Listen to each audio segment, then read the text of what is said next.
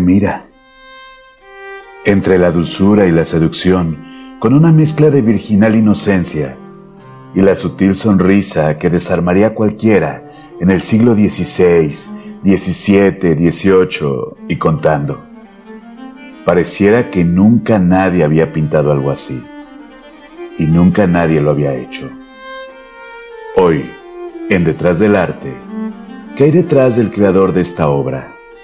¿Qué hay detrás de Tiziano Vecellio?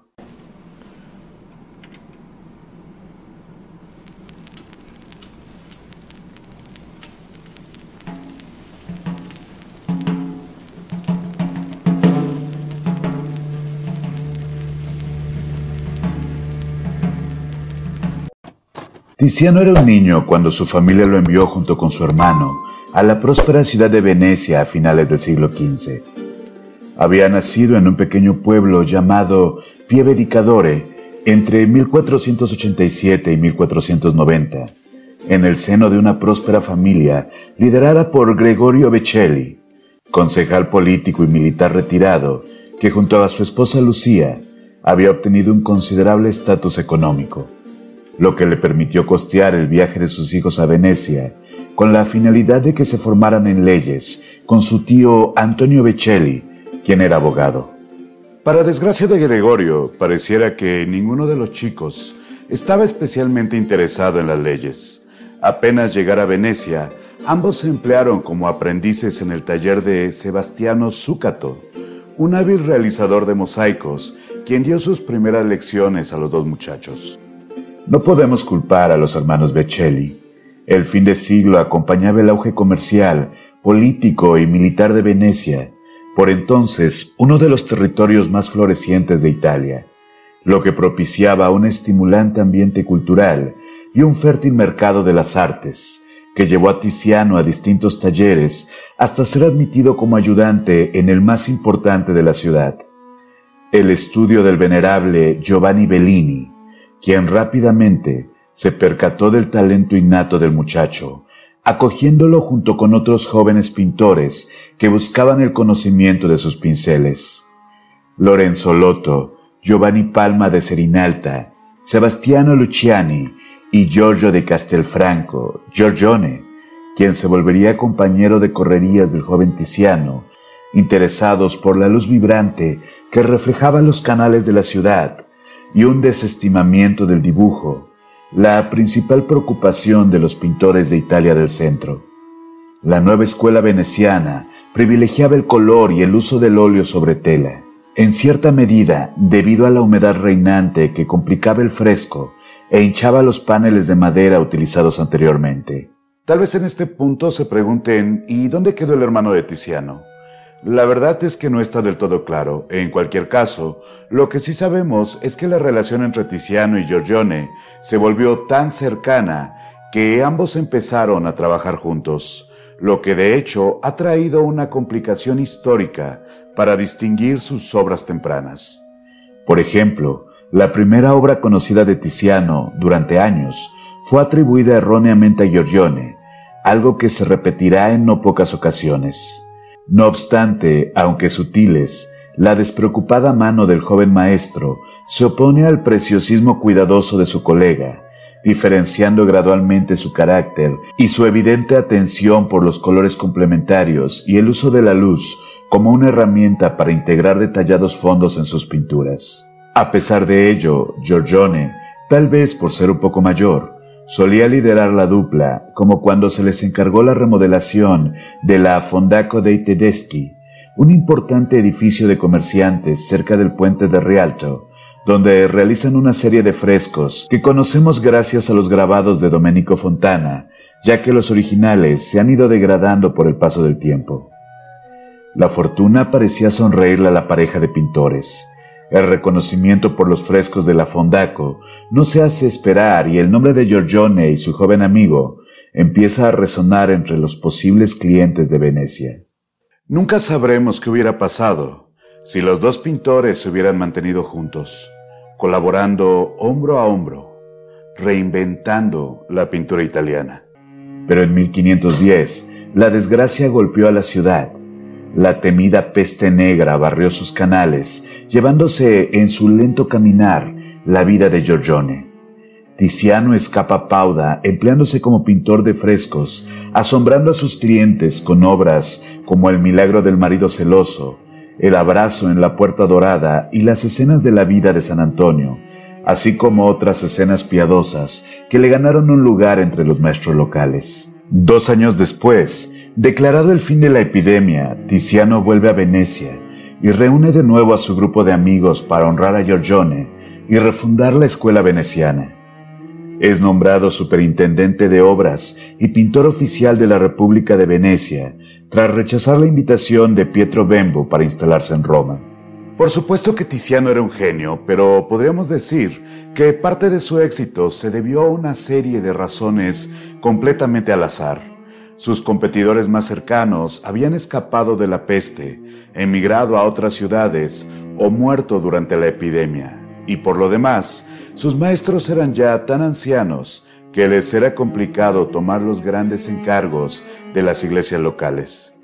Para 1516, Tiziano había trapeado el piso con sus competidores, acaparando los encargos locales y convirtiéndose en la primera opción si querías establecer tu buen gusto en la escena cultural veneciana. Tal como sucedió con los franciscanos de la Basílica de Santa María Gloriosa de Frari, cuando encargaron una asunción de la Virgen en tabla para el altar mayor, que le ocupó al artista dos años de trabajo continuo, hasta su gloriosa presentación en 1518. Si han leído la obra maestra desconocida de Balzac, obviamente, recordarán el pasaje donde Frenhofer reprende a Porbus por su indecisión entre el dibujo y el color. Bueno, eso no pasa con Tiziano. La extraordinaria mano del artista mezcla la solidez de Miguel Ángel con la suavidad de la carne de Rafael, integrando su propio estilo al de sus maestros. Una declaración de principios tan radical que los frailes la rechazaron, aguzando diferencias con el boceto que les había presentado años atrás. ¿Me estás diciendo que no vieron los avances de la obra durante dos años? Tal vez simplemente no querían pagarla. Pero por fortuna para Tiziano, el representante de Carlos V, quien no había podido asistir a la ceremonia, se enteró de la situación y trató de comprar la obra. Y bueno, si el enviado del rey quiere algo, es muy probable que te arrepientas de perderlo. Como consecuencia, no solo la obra continuó en la basílica, sino que la fama de Tiziano rebasó las fronteras de Venecia, dándole acceso a una reputación todavía mayor obligando a los empleadores locales a apresurar sus encargos, como pasó con la familia Pésaro, habitual patrocinador de la Basílica de Frari, que fue beneficiada por el encargo de un gigantesco retablo, casi 5 por 3 metros, pintado sobre madera y protagonizado por la Virgen, el Niño Jesús y, por supuesto, Jacopo Pesaro, quien había encargado la pintura. Una composición de interior con un insinuado uso del claroscuro para acentuar la profundidad, rompiendo con la tradicional composición triangular al centro, aumentando el movimiento y estableciendo una narrativa entre los personajes que, según la tradición, incluirían al propio Tiziano. Pero no todo iba a ser religión y fe en la vida del pintor. Paralelamente a sus encargos, Tiziano comenzó a cultivar un género de pintura completamente opuesto a las piadosas imágenes que lo habían vuelto famoso.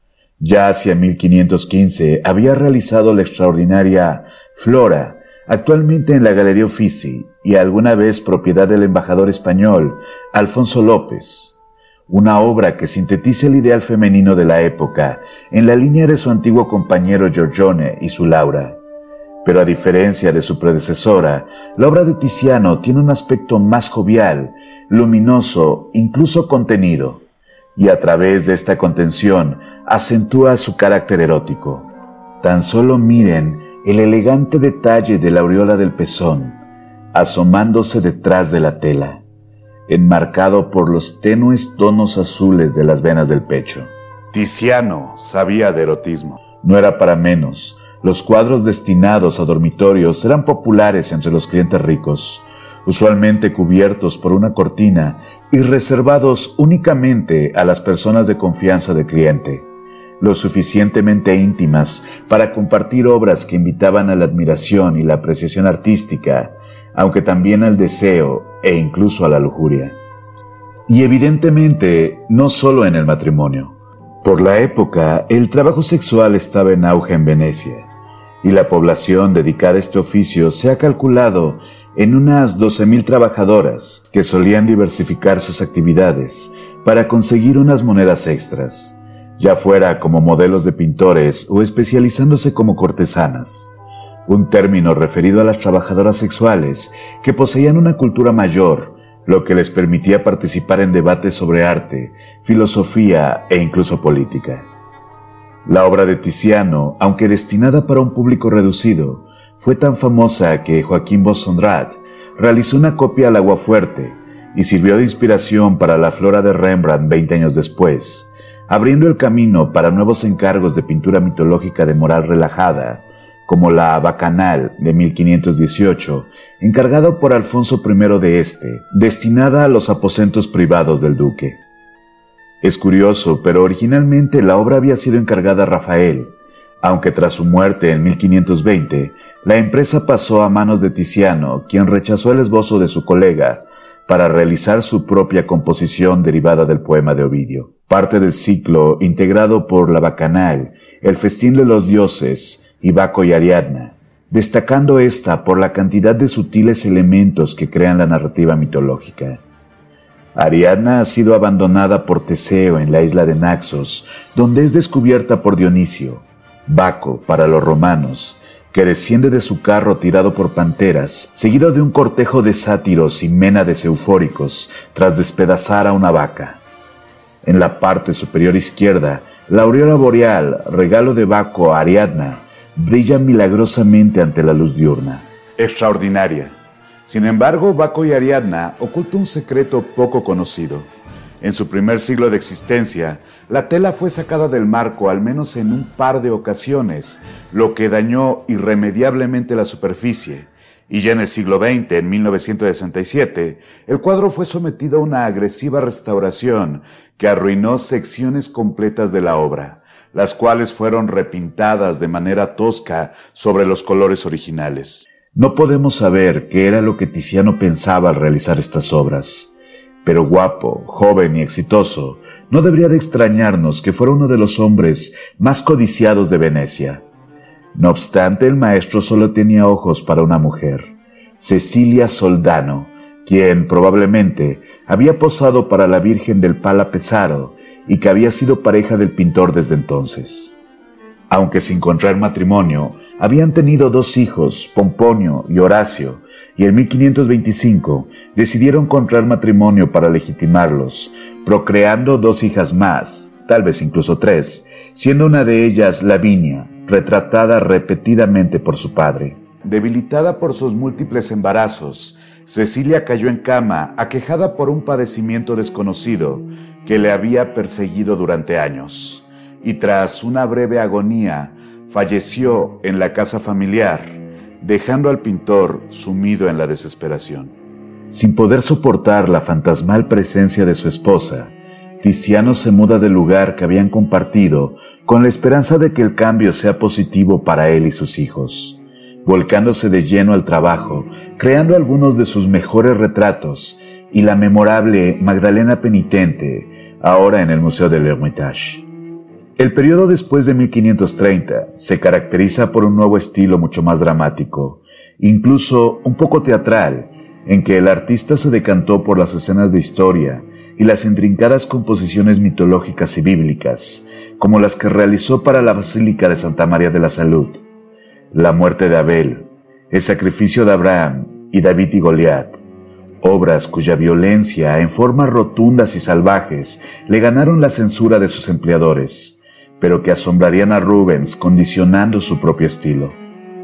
Ese mismo año pinta a Carlos I con motivo de su coronación imperial, pero es denostado por el rey, quien se niega a pagar más de un ducado por la obra que, finalmente, es solventada por Federico de Gonzaga por 150 ducados salidos de su propia bolsa.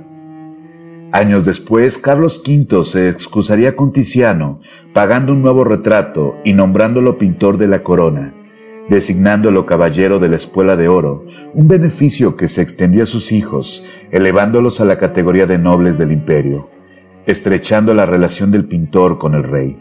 Tal vez gracias a este tipo de cercanía es que varios de los clientes de Tiziano confiaban en su buen gusto para los temas más íntimos, como sucedió en 1538, cuando Guidobaldo II de la Rovere, hijo del duque de Urbino, realizó el encargo de un desnudo que pasaría a la historia e influiría en generaciones de artistas durante siglos. Tiziano recuerda a su amigo Giorgione con esta pieza específicamente la Venus dormida de 1507. Pero mientras que la obra de Giorgione muestra a la diosa con los ojos cerrados en un paisaje idílico, la obra de Tiziano nos ofrece una mujer moderna que voltea directamente al espectador, con una mirada que se antoja más retadora que sumisa. Cubre el pubis con una mano apenas lo suficiente para resultar en una censura inútil, mientras que la otra mano sostiene un ramo de rosas, símbolo de la diosa Venus, la constancia y la pasión. Es obvio que Guidobaldo se sintió orgulloso de haber solicitado la pintura.